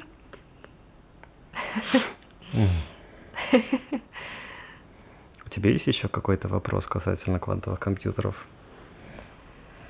Да, у меня точно был вопрос, но сейчас мне кажется, что я настолько далеко ушла, куда-то уже не туда в своих мыслях. Угу. У меня был вопрос, вот ты мне на него ответил. а У меня был какой-то еще вопрос. Знаешь, у меня ощущение, что у нас будет не, не три выпуска, а четыре. Ну так это чудесно. Мы, э, возможно, никогда не найдем ответ конечный, потому что, может, ну да, надо конечного ответа съездить. нет. Надо будет съездить, Надо будет съездить и поговорить с этими людьми. поговорить, и у меня прям есть им вопрос. Мгм. Ну, то есть, это прямо, это очень интересно. Потому что кто этим занимается? Этим же не занимаются математики или занимаются физики. Этим занимаются физики, то есть это вообще другая область. Фиксики. Фиксики, фиксики. И... м, Ну, то есть, мне кажется, если ты знаешь... Я просто не отстаю от этой темы. Мгм. Если ты знаешь условия, при которых фотон поворачивается той или иной своей стороной, проявляя те или иные свойства, то зная это, ты же можешь симулировать его поведение. То есть там уже нет никакой квантовой неопределенности, там абсолютная определенность. Ну так мы же хотим получить обычный наш неквантовый ответ. Мы начинаем за ним наблюдать, когда мы хотим получить ответ уже. А в какой момент мы задаем вопрос тогда ему? Пока мы на него не смотрим? Нет, мы задаем вопрос. Так. Обычный, не квантовый. Просто какой вопрос, например? Какой вот вопрос можно задать? Вот я приеду, какой вопрос я могу задать? Как работает симуляция материалов? Так. Как работает Я симуляция? это прям ручками напиш- напечатаю, да, ему? Ну или кто-то за меня это сделает. Ну, это не совсем чат GPT. Так. А, Скорее ты говоришь ему параметры ответа. Понимаешь, а, я сейчас сделаю... Квантовый компьютер ограничен нашим ответом. Смотри, раньше, когда мы заказывали такси, например, Так. ну, во-первых, мы его не заказывали, мы поднимали руку, и какая-то машина останавливалась. Так. Да, у нас не было никакого сервиса, приложения, ну, сервиса такси, вот это все, да. Ну, может, можно было куда-то там позвонить по телефону или еще что-то в этом роде, но обычно мы голосовали, да. И приезжал какой-то человек, он, возможно, даже не таксист, он, возможно, просто, там, не знаю, извозом занимается в каком-то не совсем легальном виде и так далее. Да, я знаю слово извоз, Да. между прочим. Вот. И ты ему говоришь, там, э, улица э, какая-то, там, дом такой-то. Он говорит, ну, я не знаю, где это. Покажешь, как ехать? Ты ему говоришь, покажу. И ты садишься в машину, говоришь, вот здесь поверните направо, там потом проедьте, вот здесь поверните налево, тут развернитесь, и вот это все. Так. Потом эта парадигма поменялась. Так. То есть ты уже не говоришь, как ехать, а ты говоришь, мне нужно такси из вот этой точки, чтобы меня довезли до вот этой точки. Так. Как меня будут довозить, мне все равно. Так. Понимаешь? И это уже водитель и навигатор решают, как тебя вести из точки А в точку Б. А ты садишься в машину и не говоришь водителю, поверните здесь налево, а здесь поверните направо. Мгм. То есть за тебя это делает навигатор и таксист сам. С квантовыми компьютерами примерно то же самое. Ты ему говоришь, у меня есть начальные данные, Мгм. вот такие. Мгм. В примере с такси это точка А. Так. Ну, там, может быть, э, есть еще какие-то дополнительные данные, например, там, не знаю, у меня э, точка А, время подачи такси такое-то, да. С собой будет попугай. С собой будет попугай и чемодан. Да, вот такие у тебя начальные данные. Соответственно, тебе нужно, чтобы у тебя была машина, в которой можно перевести попугая, да, и в которой есть место в багажнике под один чемодан. Мгм. И чтобы это была машина, которая может к точке А подъехать в такое-то время. Мгм. Это твои начальные данные. Твой ответ – это довести тебя в точку Б. То есть мой ответ это процесс. Нет. Твой ответ – это результат. Процесс – это езда. Езда, я никак на нее не влияю, да? Ну, Езда это квантовые дела вот эти все. Да, именно. То есть тебе все равно, как тебя довезут. Тебе нужно, чтобы тебя довезли, а не довезли по определенному маршруту. Но он типа заранее априори самый оптимальный. Нет. Нет, то есть это может быть типа я еду в Питер, а он заедет еще в Калининград, и потом в Питер. Мгм. Ага. А в чем суть тогда? Ну то есть Потому что ты не говоришь, здесь поверните направо, а тут не, поверните налево. это я понимаю. Но если есть более короткий путь, А ты почему? не знаешь, есть ли более короткий путь. То есть я вообще ничего не знаю. Я знаю, что у меня есть вот мой дом и точка конечная. Я не знаю даже маршрут. Вот именно, как и в современных такси. Мы же, ну, когда заказываем такси из одного места в другое, у нас же часто такое случается, что мы не знаем, как туда проехать самостоятельно. То есть, если бы мы сели в машину и без навигатора доехали из любой точки в любую точку. Угу. Ну, это же правда. Да, да, да, это правда. Ну, я, например, не смогу так. Я не знаю город наизусть. Никакой. Мне Мгм. нужен навигатор. А когда я пользуюсь такси, мне все равно, как меня везут. И я даже не в курсе, этот маршрут оптимальный или не оптимальный. Понятна аналогия? Да, понятно. То есть мы говорим квантовому компьютеру, у нас есть вирус или у нас есть бактерия. Вот такая. Так. Как найдешь белковое соединение, которое устраняет данную бактерию или вирус М, с вот такими начальными данными, Позвони. позвони. И вот он делает какую-то свою квантовую ерунду. В примере с Ага. такси это езда, и мы не знаем, по оптимальному маршруту нас везут или нет. Между прочим, такси сможет нас даже не довести.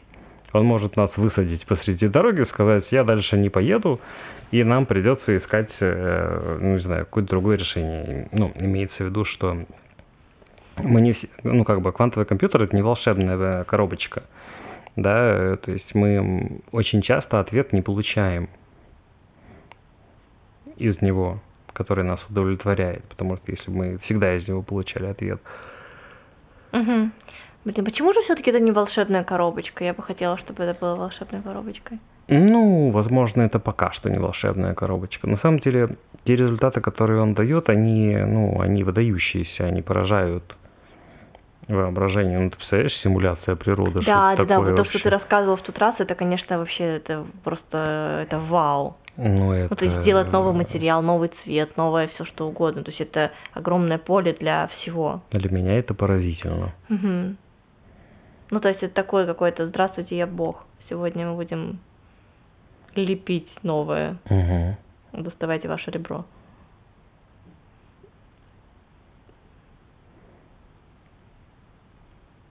Но пока что мы технически достаточно сильно ограничены. То есть у нас есть всего 433 кубита. А чего- мы можем сделать больше кубитов? Ну вот мы можем бесчисленное количество кубитов накубитить? Можем, но тогда у нас будет слишком э, много ошибок. Слишком много случайностей? Мгм. Ну вот видишь, я на тебя наезжаю, как будто вот ты это все делаешь. На самом деле, я тебе очень благодарна, что ты все это рассказываешь мне. Вот видишь, чем больше кубитов, значит, тем меньше контроля над квантами. Да. Значит, по идее, если бы действительно было дело в волне, то тогда бы такого не было. Ну, ошибки у нас есть и в классических компьютерах. Дело не в волне. Я думаю, что тут что-то посерьезнее. Далеки? Далеки. Нет, я думаю, что они принимают какой-то... Я думаю, там есть закономерность, которую мы не видим так же, как в, в простых числах и римановской вот этой вот дуге. Риман, Риман же, да, увидел вот это вот, что оно накладывается. Нет, уравнение Римана. Он уравнение сделал... А как чувака звали, который увидел... Риман. Риман? А, Риман, да. Все, сорян. Ты просто меня очень странно смотришь. Я подумала, вдруг я неправильно про что Нет, ты все правильно говоришь. Вот, там же есть порядок. Просто мы не понимаем, как бы мы не понимаем. Я на тебя так смотрю, потому что у меня это тоже сейчас возникло в голове, и я понимаю, что действительно мы, возможно, что-то видим, но не можем это объяснить. Вот, возможно, мы видим какой-то, мы просто видим часть узора, мы не видим весь узор. И для нас, как бы на уровне части узора, паттерн настолько огромный, вот этот вот сам по себе, что когда мы видим только его кусочек, нам кажется, что это полный хаос и полная неразбериха и полная случайность. На самом деле это не так. Точно так же, как с простыми числами у Римана. Же точно так же, как с простыми числами у Римана, что они складываются в этот просто, ты когда мне показал, это, ну, как бы, ну, вот эта первая картиночка, когда они такие, знаешь, вот закругляются, да? потом как бы склад, а потом просто такая красота, когда они расцветают вот этой вот огромной, огромной штукой. Как сказать, чтобы люди посмотрели это, погуглили? Как, А, эм, именно рисунки. Где ты их находил? Не помнишь? простые числа, гипотеза Римана, как-то так можно погуглить. Можно погуглить спираль э, простых чисел. Вот, это, это, это, это, это просто да, я думаю, можно невероятно. так, спираль Да, простых да, чисел, да. это будет проще. Вот. Ну, то есть, никак не связанные друг с другом, в которых нет закономерности, хотя там наверняка есть закономерность. Там сто процентов есть закономерность. Просто ее никто или кто-то, или кто-то уже ее, по-моему, увидел. Нет, Нет? нет. Там суть такая, что мы не можем ответить на вопрос, что так, ну, какое простое число следующее.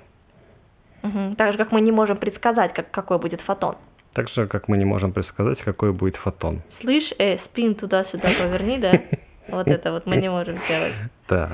Всевыщий монтаж. И, э, ну, был такой э, математик, кажется, его звали Эйлер, Мгм. который задался этим вопросом. Вот, я его не могла вспомнить. Эйлера, Да. Ты же мне про него рассказывал? Ну, я тебе про всяких чуваков разных рассказывал. И он изучал простые числа. Ему интересно было ответить на... Ну, может быть, это был не Эйлер, ну, не знаю. Вано. Оно. Вот. эм, Допустим, Эйлер интересовался этой темой. Девять и чуть-чуть. 9 и чуть-чуть. Вот. И он задался вопросом, какое простое число следующее. Мгм. Он выписал что-то из разряда 3 миллиона простых чисел, Мгм. или там 1 миллион, неважно, много. Ну, Саш, прекращай свои штуки вот эти. А, И он построил график этих Мгм. простых чисел. Да, то есть он просто делал вот такой шаг, да, Шаг, как бы, ну вот у нас простое число 1, следующее простое число 3, потом 5, 7, потом 11, 5, 7, 13. Давай, может быть, кто-то не знает, так же, как я не знала никогда, что такое простое число. Это число, которое делится на само себя без остатка. Это число, которое делится только на само себя без остатка и на единицу без остатка. А, и на единицу. Ну, на единицу все делятся. Э, Вот. Ну да, на только на себя без остатка оно делится. Мгм. То есть, там, не знаю, его на 2, на, на 4 поделить нельзя, да, его можно поделить только на самого себя без остатка. Мгм. Потому что, ну, 3 и 5 и 7 и 11 и 13 это такие числа, которые ни на что не делятся без остатка. Да, и вот как-то странно у нас получается, да, что у нас есть вот 3, Да. потом через двоечку у нас 5, через двоечку у нас 7, а потом у нас не через двоечку 11, Другой шаг идет, да. а потом не через, а потом через двоечку 13, а потом раз не через двоечку 17, Мгм. а потом через двоечку 19, а потом вообще через какое-то непонятно что 23. Через, ну что, увеличение через 4. Так там не 19, чет- 4. 23. Да, а ну, 4 в два раза больше, чем 2. а 7, а 7 11, а 13 17. Нет, нет, нет, так не связывай. Только следующее число имеет значение. Смотри, 19, 23, 4 ход. Какое Мгм. после 23? 27? 29, 25? 29, кажется. А 27 разве не делится? 27, 27, А далеко у тебя телефон? вот там на столе. М, ну ладно. 27, 27, 29, 31. 27 и 23. Тоже 4 между ними. Нет, 27 делится на 9. Вот, значит 29. 29. А перед Значит, этим 23. 23. Значит, между 23 и 29 6. 6. У нас было 2, 2, 2, 2, 2, 4, 6. Между тройкой Ты и пятеркой чём 2, суть? между пятеркой и семеркой 2, между семеркой и 11 4, между 11 и 13 2, между 13 и 17 4, между 17 и 19 2. Ты хочешь заняться вычислениями? Просто если ты видишь в этом рисунке, который, ну, ты не видишь, ты помнишь, вот в рисунке, там же есть закономерность, значит, она есть и в числовом ряде. Просто мы на него смотрим как на ряд. Ну да. Там и суть-то такая была, что вот этот чел, который построил все эти числа, Да, он нарисовал график этих чисел. да. И так уж вышло, что он параллельно, ну, ему делать нечего, как математика была в своем зачаточном состоянии на тот момент, он значит, изучал логарифмы. Ага. И он построил график логарифма. Так. И вот этот график простых чисел, он практически один в один выглядел как график логарифма. Так. И этот чел, который занимался всю жизнь математикой, а математика это как бы не про рандом. Поэтому я ее недолюбливаю. Он такой, ну не может такого быть, чтобы какое следующее простое число ответ, ну, никто не знает, Мгм. да, то есть это случайность какая-то. А график выглядел почти один в один, как график логарифма. Мгм. Ну, не может такого быть. Он не нашел ответ на этот вопрос, какое простое число следующее. А Риман переложил это с э, обычной плоскости на, э, сфер- на сферу, На сферу. на что-то там такое, не помню как. Мгм. Там очень сложно все. Там одна комплексная плоскость накладывается на другую, на третью, как-то там. Да ничего не сложно, что ты ленишься? Ты мне вон когда объяснял, все понятно было. А, Я понимаю, что ты устал, ты хочешь уже лень тебе, ты смотришь на время. Я смотрю, записывается или не записывается. Вот. И суть в том, что получилась в итоге вот такая очень красивая спираль. Не зажимай знания, поделись с людьми. Хорошо. А, Риман, он решил посмотреть на эту задачу с другой стороны. Да, то есть э, у нас есть э, обычные наши рациональные числа, которые можно условно отобразить на прямой. Да, то есть у нас есть э, 0, как бы, и потом от нуля мы можем пойти либо налево, либо направо. Да, то есть налево у нас условно отрицательные числа идут, минус 1, минус 2, минус 3 и так далее. А направо у нас идут положительные числа 1, 2, 3 и так далее. Со знаком плюс. Мы ввели дополнительные числа. Сейчас бы видели, как далеко закатились мои глаза. Чуть ли не, не сальтуху сделали Да, глаза сейчас. Вот. Которые называются комплексные числа. Да? Да. Вот. Почему мы сделали комплексные числа? Что вам делать нечего. Потому что нам стало неудобно.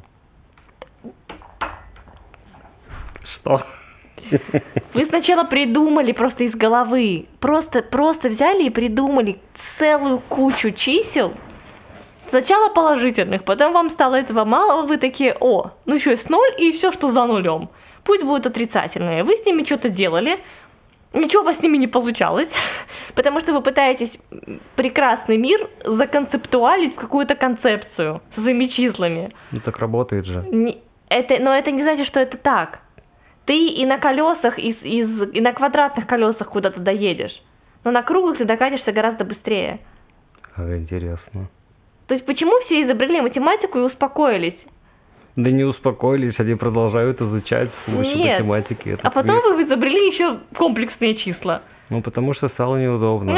А то это удобно, прям зашибись. Мы расширяемся, мы растем. Вы просто придумываете, то, что вы придумываете новые числа, это не решает проблему. Это как алкоголизм. Это не решает проблему. Ну, мы же пытаемся что-то описать, что не входит в ту концепцию, которая была раньше. Потому что изначально механизм не тот. Ну, конечно, когда мы считаем овец и камни и коров, механизм не совсем тот, который э, описывает какие-то фундаментальные строения нашей Вселенной. Потому что это зло.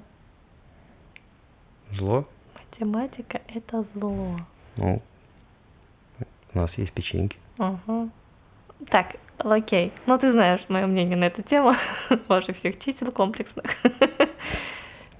Да И комплексные числа достаточно простая концепция. Это просто такая тема, где у нас есть корень из э, этого, э, который равен отрицательному числу. Корень из минус единицы.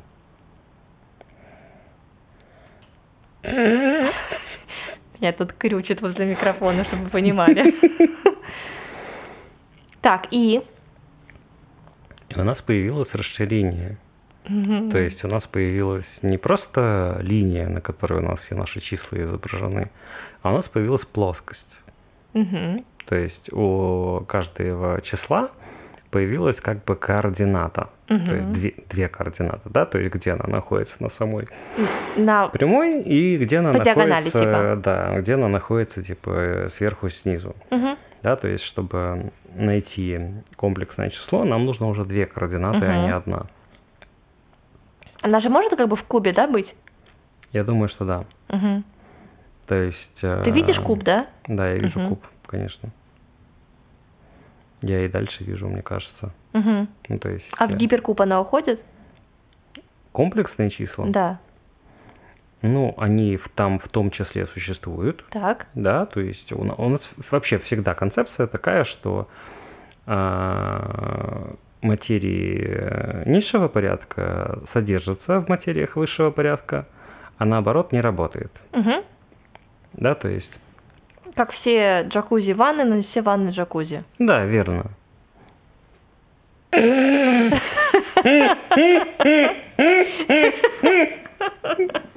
Но это правда так.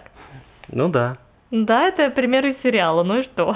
Ну, возьми, например, какую-нибудь линию или полосу, Взяла. да? Ну, вот которая прям плоская-приплоская, Мгм, взяла. да? Она же существует в трехмерном пространстве. Да. А для нее трехмерного пространства не существует. Но сама по себе фигура двухмерная. Или одномерная даже, Мгм. да? То есть как мы вообще начинаем измерять что-то? Одномерная фигура – это точка. Потому что у нее нет ни длины, ни ширины, ни высоты, ни глубины. Мгм. Двухмерная фигура Можно вопрос? Да. Можно сказать, что точка падает сама в себя? Падает. Падает. Куда она падает? Бесконечно падает внутрь себя. Ну, сказать можно. Но это не так. Ты просто говорил, что точка это что-то... Ну, одномерная фигура... Что такое одномерная фигура? Это фигура, которую мы можем измерить только одной координатой. Да, то есть у нас нет, скажем так, э, от сих до сих. Да, у нас есть только сих. Угу, угу. Понимаешь? Да. Вот. А, К сожалению, да. один сих у нас есть. И, ну, почему точка не падает сама в себя? Потому что, ну, это же не физическое понятие, это мнимое понятие. У нас на самом деле, ну, точка, мы не можем ее нарисовать. Какие вы? А цифры ваши не мнимое понятие, да? Ну, мнимые цифры, мнимые понятия. Все цифры мнимое понятие, цифр не существует. Ну, я и до этого говорил, что это конструкт. Я не отрицал никогда, что это... Понятное дело, у нас там семерка во дворе не ходит.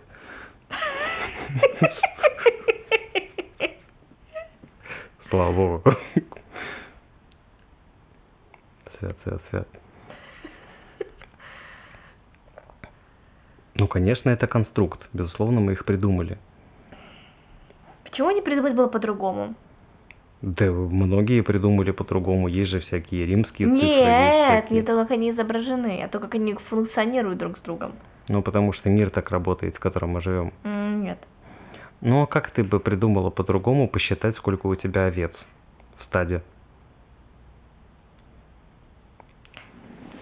Типа не счетом 1, 2, 3, 4? Ну да. Тебе же надо посчитать, сколько у тебя чего-то. Как деньги появились и все такое. Потому что вся вот эта концепция, да, какой-то валюты, например, да, там раньше это были какие-то палочки, до этого это были камушки какие-то или еще что такое. То есть какая-то... Это ветка. Ну, универсальная единица, за которую мы можем получить любой товар. То есть э, у нас очень долго была концепция, когда только начинали всякие вот эти торговые отношения, да, что у конкретного человека есть э, товар, ну, в собственности только одной категории. У кого-то это были шкуры, у кого-то это было мясо, Мгм, у кого-то это были камни, мгм. у кого-то это были, э, не знаю, ягоды. Вот. И мы не могли понять, сколько ягод отдавать за шкуру. Или сколько шкур отдавать за, не знаю, ведро камней. Там же есть какая-то формула. Ну что за формула такая? Что-то время, потраченное на производство и что-то там еще. Ну, У это- Маркса. ну, это у Маркса есть М, такая Ну, формула. типа это было Я- сильно позже. Я не совсем прям с этой формулой, честно говоря, согласен, но это, безусловно, было не в первобытно-общинном строе. М, Да, прости. И не в те времена, когда у нас э, деньгами были какие-то камушки или там, не знаю, веточки, что-то в этом роде. да? Маркс, кстати, первобытно-общинно выглядит. Ну, сам так С внешне. бородой, с этой Такой, да, да, да, типа, о, только что убил мамонта, вот вам капитал. бунга-вунга. Да. Окей. Ладно, я сейчас, я как бы, я должна сделать э, это, ремарку. Разрешите вставить? Да, Марку-ремарку. марку, ремарку. Ам, Я не против математики. Я... Мне очень нравится все, что там происходит. Но я пытаюсь донести на тебя, что она может лучше. Что она может выйти за границы этой концепции, что она может выйти за границы своего собственного конструкта. Ну так пытается, поэтому они и придумали эти мнимые цифры комплексные. А потом придумали еще что-то. Потому что э, они начали наблюдать такие вещи, которые не входят в предыдущую концепцию. Так а может изначально не надо придумывать концепцию? Мне Ну. не нравится, что это все очень концептуально. Мне вот это не нравится. Мне не нравится, что это конструкт. Наука пытается объяснить что-то. Может быть, Наука- она пытается объяснить то, что не надо объяснять. Ну, она же не может просто stay in the flow. Она а же может быть, хочет... на пора сейчас такое время, что пора stay in the flow? Ну, maybe. У нас уже есть чат GPT, все уже достаточно, мне кажется. Сколько, сколько можно уже развиваться? Хорошо, Риман, простые чисто. Я не помню, как мы вообще сюда зашли, если честно. К, к тому, что Карл Маркс э, первобытно-общинный. Ну, потому что мы начали думать о том, как устроен счет, да, и так Мгм. далее. Почему мир так работает, я начал говорить о том, что, ну, как по-другому. Посчи- посчитаешь, сколько у тебя овец в стаде, М. если у тебя нет чисел, цифр и вот это все. Не им мо- имена. Ну, тебе же нужно торговлю вести. Я продам овцу Маргарет за два барана Джозефа и Виктора. А чё это вдруг? Как ты это посчитала? Тебе душа подсказала? Мне может, кстати, подсказать. Окей. Нет, я понимаю, про что ты говоришь. Но ты не сможешь это объяснить человеку, у которого остальные два барана вот эти. Как их там зовут? Виктор и э, Борис. Не знаю, как-нибудь так их зовут. Вот как ты владельцу Виктора и Бориса объяснишь, что они двое стоят как одна Маргарет?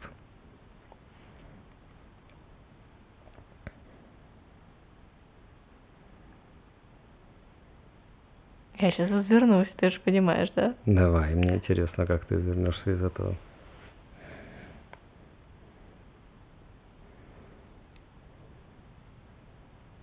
Как ты оцениваешь Маргарет? Скорее всего, ты оцениваешь ее по качеству шерсти, по ее весу, то есть размеру, да, по качеству ее рогов, там, не знаю, по тому, каким кормом ты ее кормила. Соответственно, если она сама в чистом полюшке где-то там кормилась, это одно. А если ты тратила время и ресурсы на то, чтобы сделать ей какой-то специальный, очень высококачественный корм, чтобы у нее было очень вкусное мясо и чтобы у нее была очень хорошая шерсть, то ты тратишь на это ресурсы. Соответственно, ты учитываешь э, корм для Маргарет в стоимости Маргарет. Да, то есть ты говоришь, твои два э, бесхозных барана, они стоят как одна моя ухоженная овца. Мгм. Потому что я на свою овцу тратила намного больше ресурсов, времени и сил, чем ты на своих неухоженных двух баранов. Потому что, например, в шерсти твоих баранов будет столько брака, что для того, чтобы сделать одно одеяло там или одну шубу, мне понадобится два твоих барана. Угу. А чтобы сделать одно одеяло или одну шубу из э, моих овец, понадобится одна овца, потому что качество шерсти моих овец сильно выше. Знаешь, я передумала продавать тебе Маргарет. Самой надо. Самой надо. Ладно, можешь радоваться, что ты загнал меня в угол, ты меня никуда не загнал. Я, может, и окружена цифрами, но не сломлена. Я ж тебя не загоняю никуда. Ты меня загоняешь. Ладно. Саш, я не понимаю, как мы пришли к овце от Римана. Счет. Счет, простые да. числа. Ты рассказывал про простые числа. Мы обсуждали простые числа. Мы с тобой обсуждали вообще квантовый компьютер.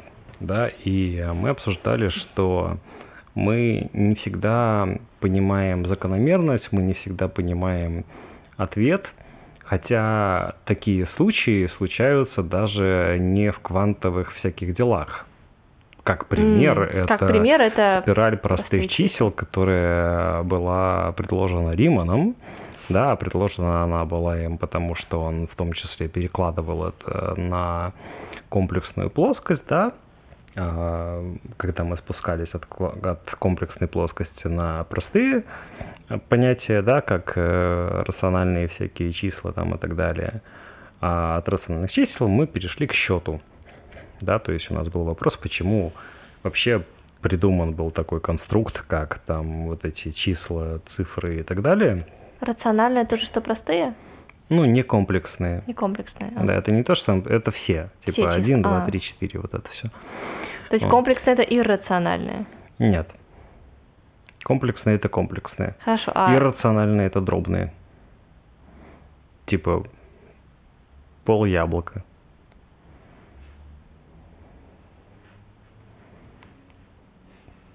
Irrational. Irrational. Ладно.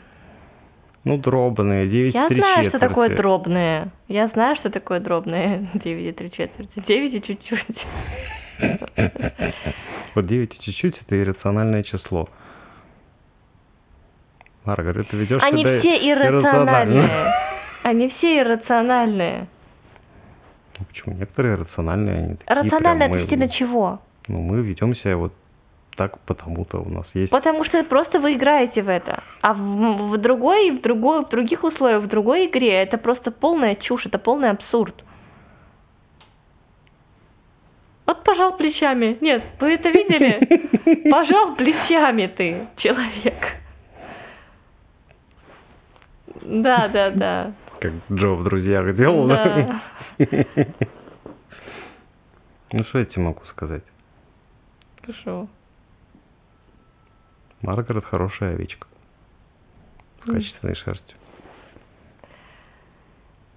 Так, давай закругляться на сегодня. Если честно, я устала. Я тоже, честно говоря, устал. Что-то прям видно, да, видимо, как-то по нам, что мы как-то так ведем уже беседы. Так. Уже, ну, уже у меня растекается мозг. Может быть, может нет, чувак.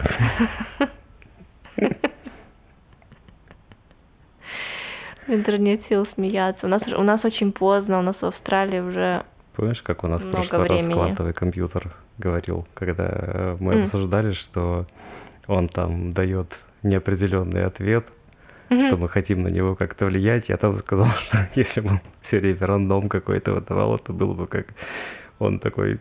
Ну, ну не знаю, братиш, тут, конечно, да, беда да. с этим вопросом.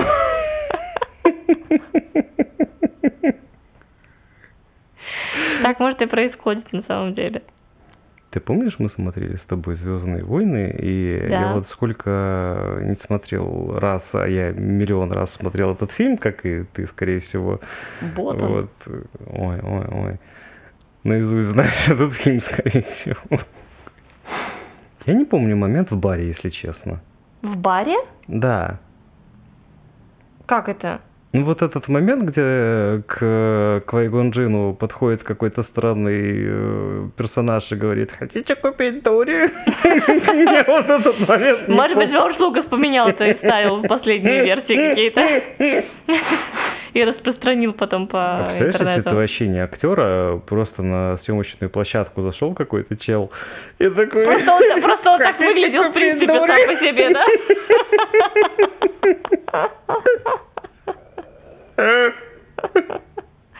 Ладно, мы свернули уже на темную сторону. Колесо наше повернулось на темную Колесо сторону. наше, оно уже, знаешь, оно вот просто из одной стороны в другую качается. Давай закругляться. Давай. Скругляемся, как колесо. Если вы дослушали этот подкаст до Если конца, вы героически вам большое. дослушали до конца час 44 минуты, то вы большие молодцы.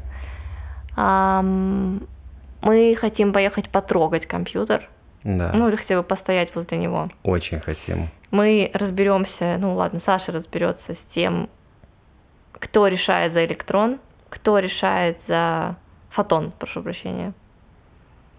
Кто решает за то, какой стороной он поворачивается. Да, я это выясню. А тут нет подмены понятий у нас. Какие? Ну, не знаю, какой-то, что на самом деле он никуда не поворачивается, просто он ведет себя либо так, либо так. Нет. Окей.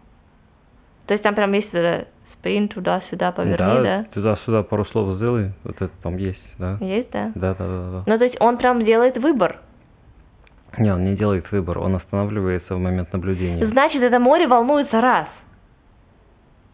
Они такие тусуются, там у них вечерина, они просто колбасятся, как им хочется. Море волнуется раз, морская фигура на месте замри. Знаешь вот эту игру? Мгм. Все, на месте замри, это момент, когда мы смотрим, и они такие «Э!» в разных позициях. Ну да. Так и кто? Давай тогда, окей, если это да, давай пойдем не к фотонам, давай пойдем просто прилив сил на 46-й минуте. От игры море волнуется раз. Так, Допустим, мы с тобой играем в эту игру. мы обычно играем «Полетели дракончики, ели пончики». Да, мы, кстати, играем в очень клевую игру детскую, вот эту вот, когда хлопаешь в ладоши, летели дракончики, ели пончики, сколько пончиков съели дракончики. И мы стали так играть с простыми чистыми.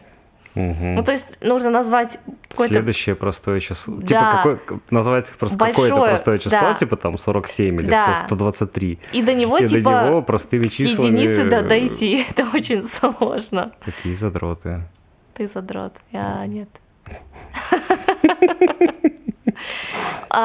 Смотри, если мы с тобой играем, Море в море раз. волнуется раз, и ты каким-то образом там что-то делаешь, Мгм. или я что-то делаю, не знаю, кто-то из нас, неважно. Мгм. И ты двигаешься, и ты же двигаешься в какие-то позы и позиции по своему выбору.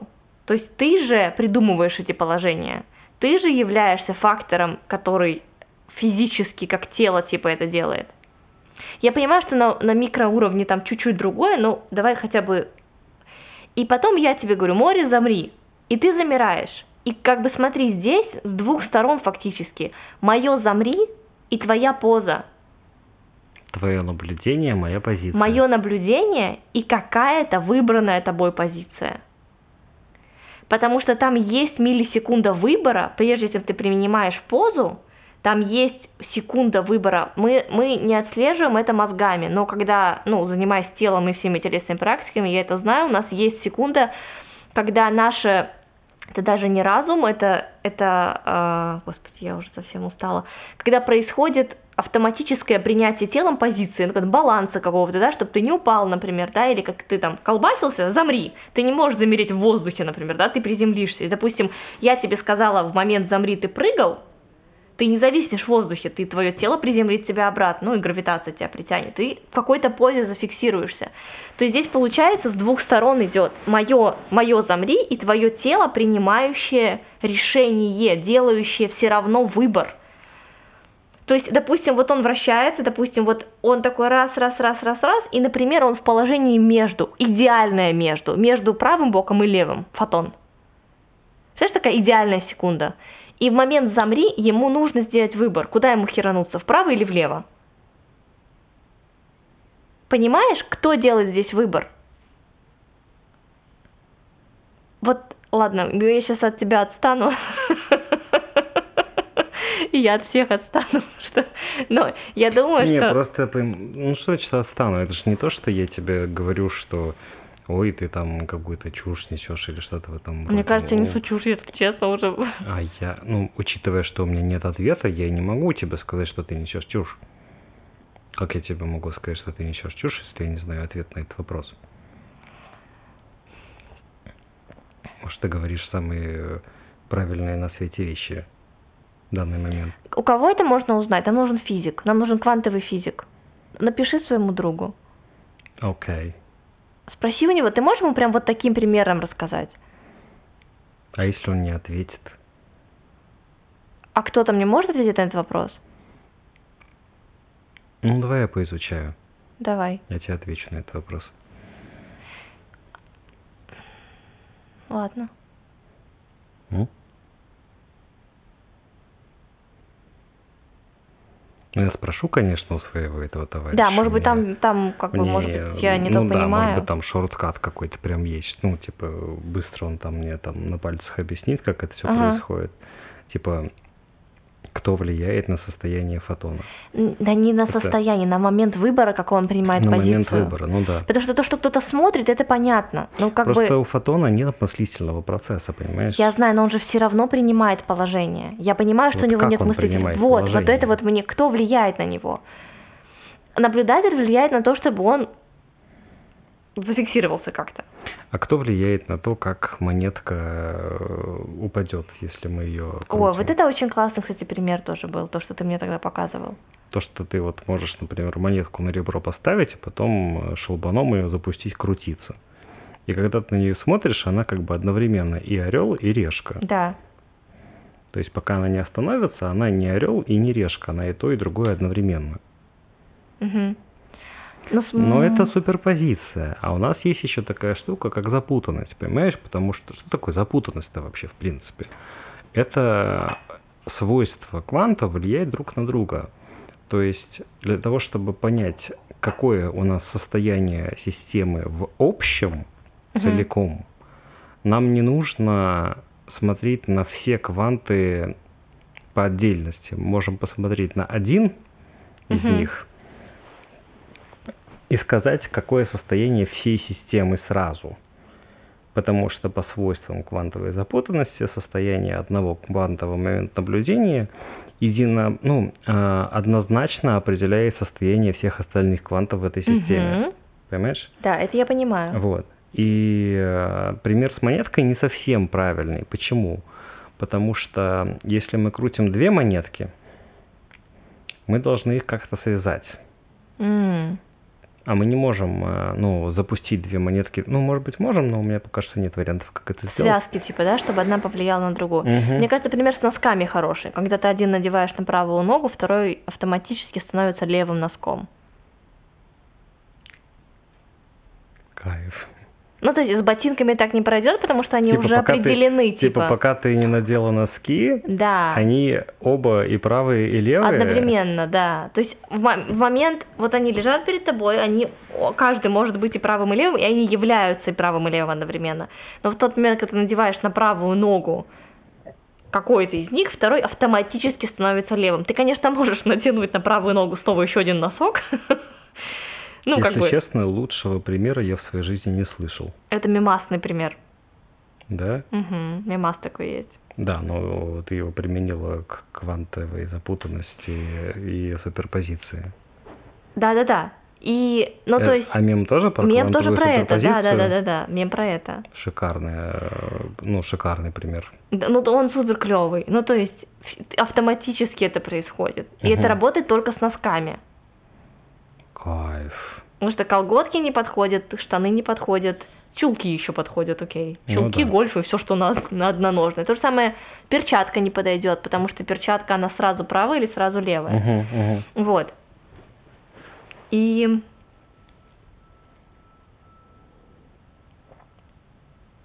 здесь участвует нога. М, Наблюдатель. На-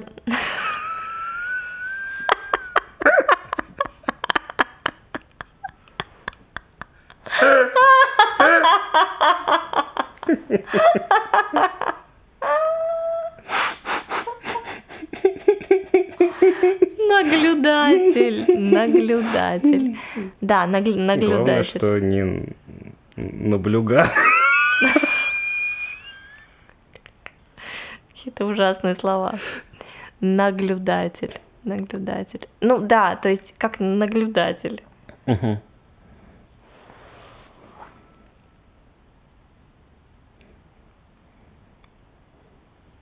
То есть смотри, здесь как будто бы, здесь понятно с носками. Мгм. То есть Здесь- нога решает. Нога решает.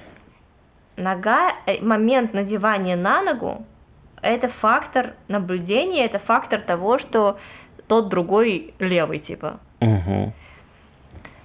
А момент с поворотом, ну, мы, мы же наблюдаем только и- и через волну, да? Через, через волну, правильно?